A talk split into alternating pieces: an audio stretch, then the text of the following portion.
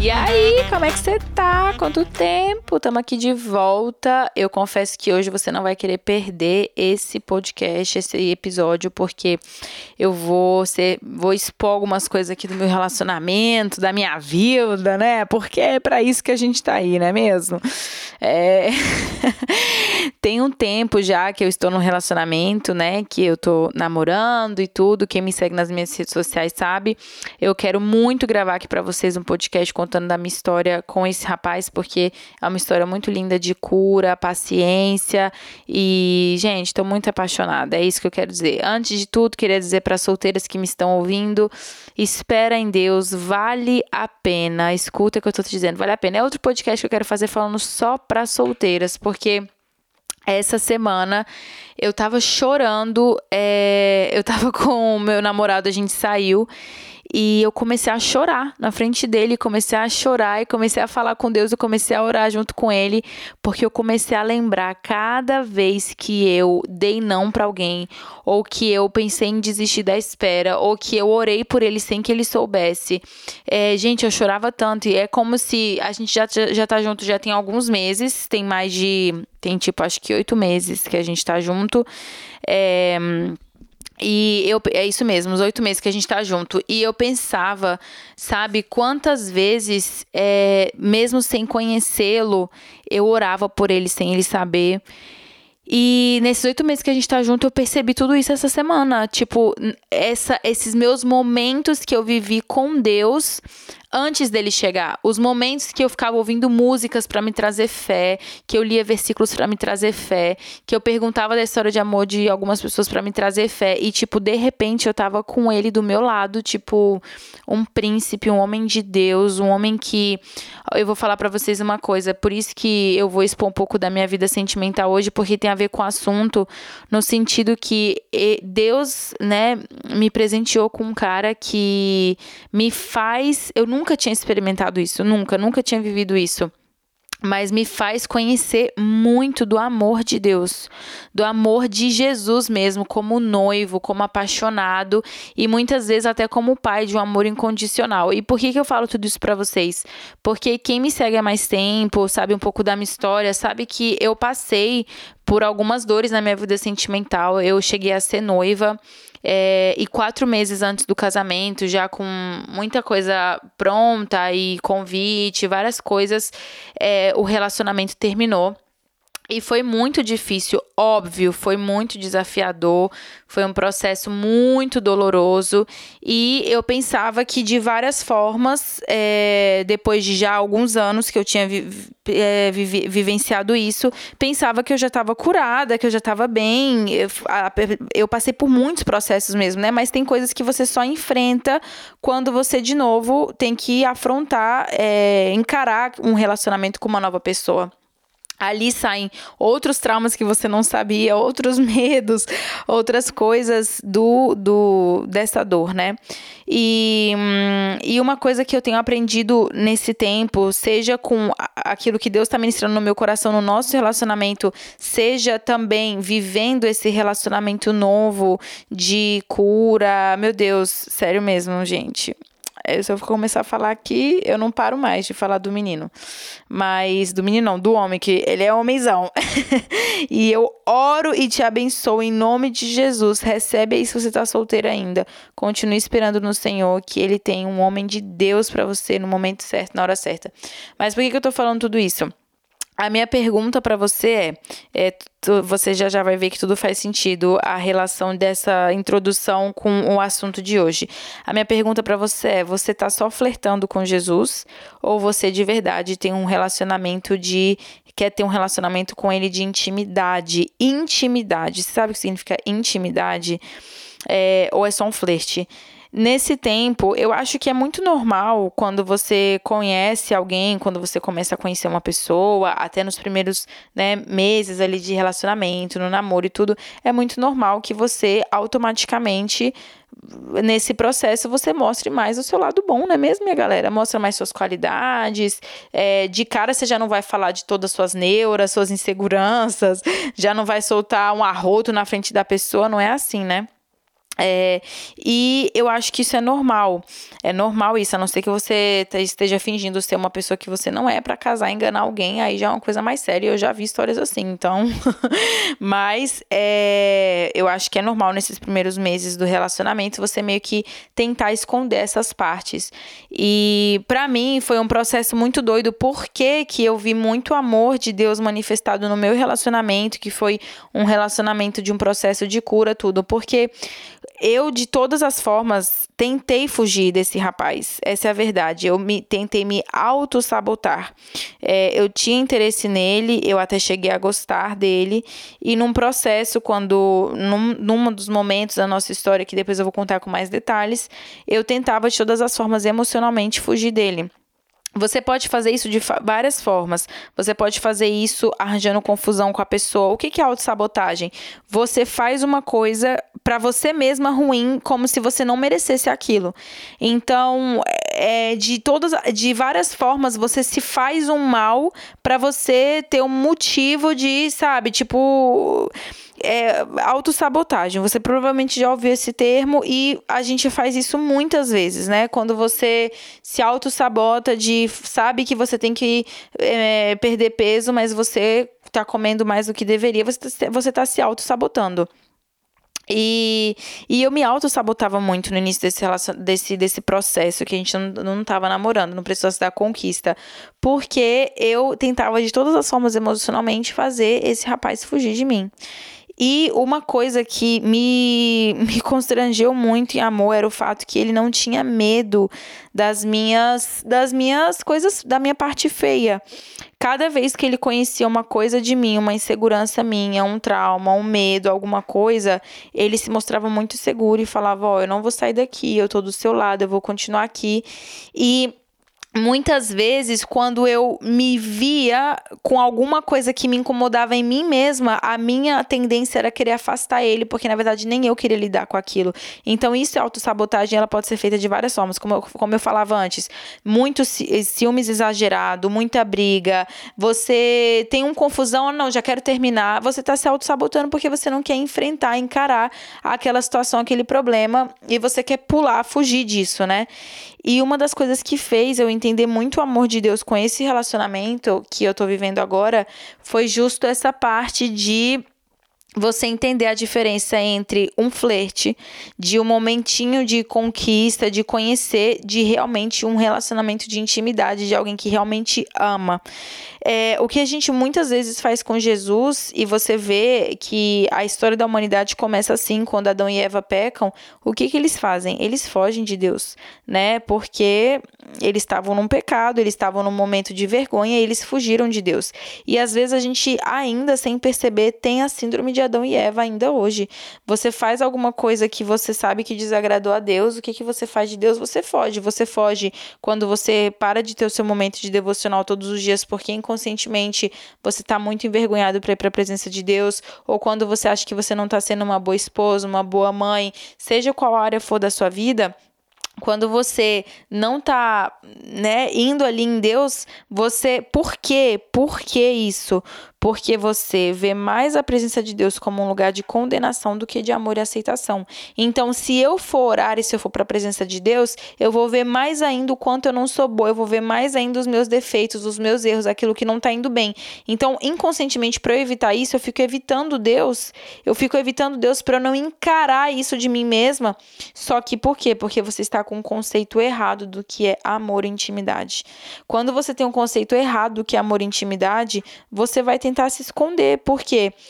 Por que, que a gente esconde os nossos defeitos, talvez de quem a gente ama? Por que, que a gente quer fugir? Porque ou você tem medo de não ser amada, ou você pode ter medo de ser rejeitada, você pode ter medo de ser inferiorizada, ainda mais se você viveu algo nesse sentido quando você era criança, adolescente com a sua família, com seus amigos, se você tem né, esse senso de inferioridade, de rejeição, você vai tentar ser alguém que você não é, você vai tentar fugir de mostrar os seus defeitos, os seus erros, porque você tem medo de, de mais uma vez sofrer essa ferida da rejeição, de não ser amada.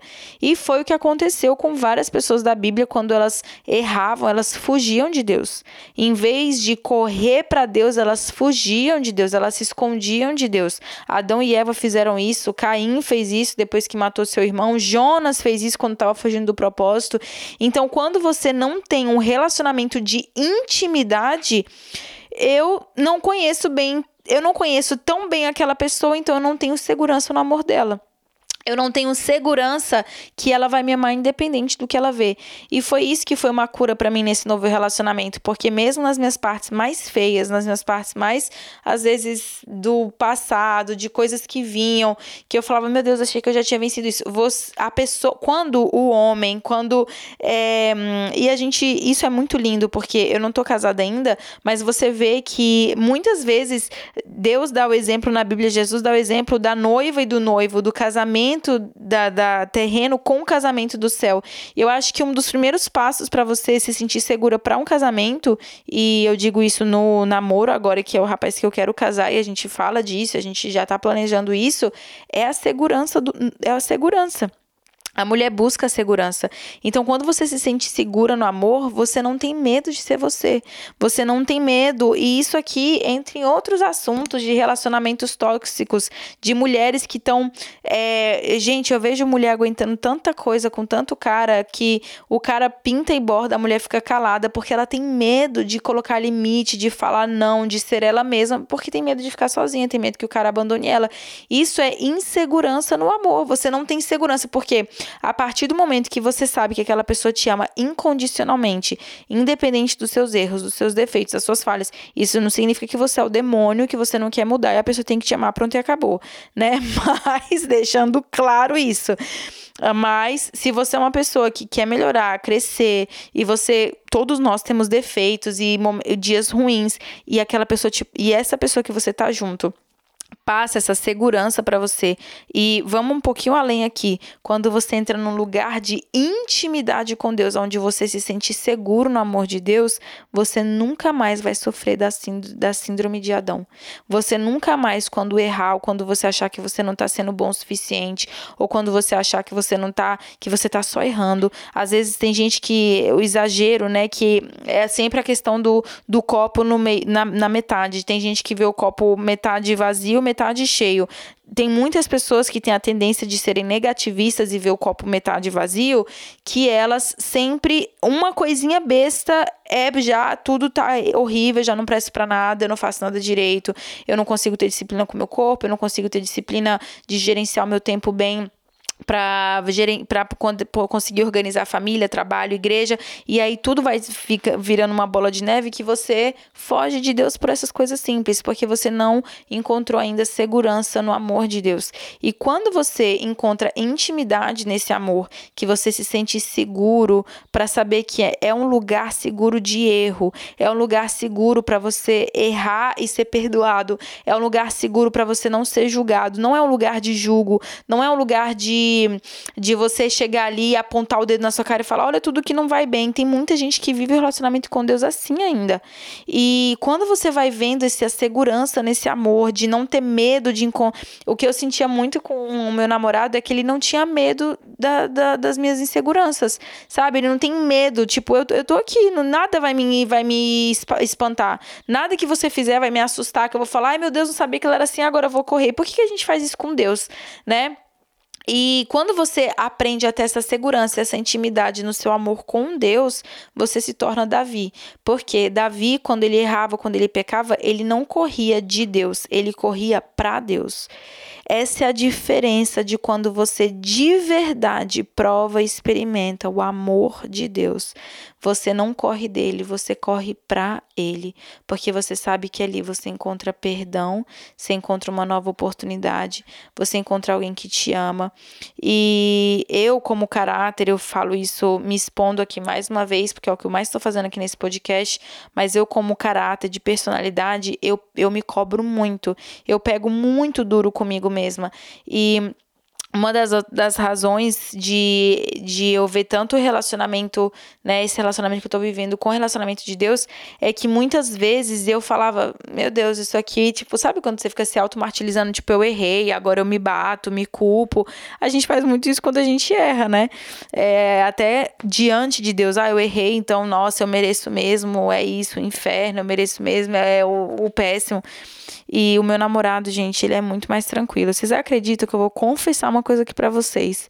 Ele é que devia gravar esse podcast aqui simplifica, não era eu não, viu? Porque o menino é, olha, na tranquilidade, ele vive numa paz, numa serenidade, sabe? E muitas vezes ele me falava, ele me falava ainda hoje, amor, fica tranquila, tipo, isso não aconteceu do jeito que você queria, você errou, tá tudo bem, continua. Talvez foi isso que aconteceu a próxima vez. E eu pensava, meu Deus, se um homem que é falho que, né, que é um homem que me conhece não há muito tempo. Imagina Deus, o meu pai. Por que, que a gente coloca tanto Deus nesse lugar de querer fugir dele, de, de ao invés de correr para ele, ao invés de falar, meu Deus, eu errei, eu vacilei, ou, ou eu não tô conseguindo ser o melhor de mim, a melhor versão de mim, eu vou correr para Deus, eu vou correr para o meu pai, eu vou correr para aquele que me ama, para aquele que me entende. E hum, quando você vê desse jeito, você sabe que você começa a provar um relacionamento diferente com Jesus. Sabe o que, que é a síndrome de Adão? Em outras palavras, religião. Né? Quando você vê Deus como religião, você vê um dedo que te aponta, um dedo que te julga, um dedo que vai que vai só falar o que não tá indo bem. E, na verdade, quando você entende o amor na, na intimidade, você entende o que de verdade significa a cruz. Afinal de contas, a cruz é a representação do amor de Jesus no seu pior momento. No, no momento que você estava mais suja, no momento que você estava mais podre, mais assim terrível que você quer se esconder de todo mundo, que você não quer mostrar para ninguém, foi o momento que Jesus te viu. E eu quero te falar uma coisa que parece ser óbvia, mas a gente às vezes age como se não é. Jesus sabe de tudo, ele lê os seus pensamentos, não tem como você fugir de Deus. Por que que às vezes a gente fica tendo conversas com a gente mesma como se Deus não estivesse ouvindo? E como se a gente às vezes estivesse tentando se esconder e a gente esquece que ele é onisciente, que ele sabe de todas as coisas, que ele vê tudo de você, ele vê você tomando banho, ele vê quando você tá fazendo o número dois, ele vê você no seu pior momento momento. E a Bíblia diz: ainda se eu for para o mais alto céu, ainda se eu for para qualquer lugar que eu for, não tem como eu me esconder de Deus. Ele vê tudo, ele conhece o meu íntimo, ele conhece as minhas coisas escondidas, ele sabe e eu quero te falar uma coisa aqui. Você pode perder várias batalhas na sua caminhada cristã. Você pode perder várias batalhas na sua performance de como você quer ser como mulher. Mas eu quero te lembrar uma coisa: o, o seu Jesus, o meu Jesus, o nosso Deus, ele venceu a guerra. A batalha pode ter sido perdida, mas a guerra ela já foi vencida. Não tem mais como voltar atrás nisso. A guerra foi vencida pelo sangue de Jesus. E aí, quando você aprende a viver nesse lugar de intimidade, de relacionamento, de liberdade, porque a Bíblia fala em 2 Coríntios é, capítulo 3, se eu não me engano, versículo 6, a Bíblia fala assim: que a gente vive do espírito, por quê? Porque a letra mata, mas o espírito vivifica. Ou seja, a religião, tudo que a religião tem para oferecer é morte, julgo, só o espírito de Deus traz vida. E quando você aprende a viver pelo Espírito de Deus e não mais pela morte, você começa a viver um amor de liberdade, você começa a se fazer perguntas: por que, que eu não peco? Por que, que eu não faço o que eu faço? É pelas pessoas ou por Deus? Porque a religiosidade traz performance. Você pode ser quem você quiser do lado de fora, na igreja, na frente das pessoas, é, talvez ninguém sabe, ninguém tem ideia do que você faz no seu quando você está escondida, quando quando ninguém está te vendo. Isso é a religiosidade. Por que, que eu faço o que eu faço? É só para mostrar algo para as pessoas? Ou eu tenho que lembrar que Deus me vê sempre? Ele tá me vendo sempre. E quando eu amo ele, quando eu sei que ele me ama, o mais importante, quando eu sei que ele me ama, porque a Bíblia diz em João que o amor consiste não porque nós amamos eles, mas porque ele nos amou primeiro. Quando eu amo, quando eu, eu conheço o amor dele por mim, Tudo que eu mais quero é correr para Ele, mesmo no meu pior momento, porque eu não posso me esconder de Deus. E a cruz, ela tá sempre ali para te abraçar, para te lembrar sua identidade, para lembrar quem você é. E todas as vezes que você for para a cruz, a cruz não tá apontando o dedo para você, ela tá abraçando você. A cruz não tá apontando o que você não fez, o que você não é, ela tá abraçando você, mostrando o que você pode ser no seu caráter transformado em Cristo. Então, se você não se vê como alguém santo, é, se você não se vê como alguém como o caráter de Jesus, porque você crê que isso foi dado para você por graça, sem mérito, não porque você é bom, não pelo que você faz, não pela sua performance diante das pessoas, mas simplesmente porque Jesus te ama, você vai ser santo independente se alguém está te vendo. Agora, as pessoas que vivem na religião, elas são santas quando convém. Quando ou Deus vai me dar alguma coisa em troca, ou receber uma profecia, ou eu tenho que mostrar algo para alguém, eu tenho que. Aí é o início do relacionamento. Por isso que eu perguntei: você tá flertando com Jesus ou você tá num relacionamento de intimidade? Porque quando você vive intimidade com alguém, não tem como mais você esconder. Não tem como mais esconder quem você é, as suas partes ruins, as suas partes feias. E você não tem que provar nada para Jesus. Jesus conhece você, sabe quantos fios de cabelo você tem na sua cabeça. Então, eu quero falar isso para você porque a decisão de nós vivermos aquilo que Deus fala para nós e não as circunstâncias, ela é nossa todos os dias, de entender quem nós somos em Deus, de, de saber que você não é alguém santo lutando contra o pecado, mas, ou oh, desculpa, você tem que entender que você é alguém santo que está lutando contra o pecado e não um pecador tentando ser santo. Isso muda tudo de como você vê a sua vida de relacionamento com Deus, de intimidade. Eu espero que no final desse podcast você possa ter chegado à conclusão e eu não sei se você sabe essa resposta resposta, mas o que eu mais desejo é que você e que eu possamos viver um relacionamento não de flerte, de início de relacionamento com Jesus, mas de profundidade, de amor e de liberdade no Evangelho. Deus abençoe sua vida e lembre-se, simplifica. Um beijo e até a próxima! E esse podcast vai sair contando a minha história de, de, de com o meu namorado, tá? Fique na, fique aguardando aí, fica, fica ligada. Um beijo, até a próxima.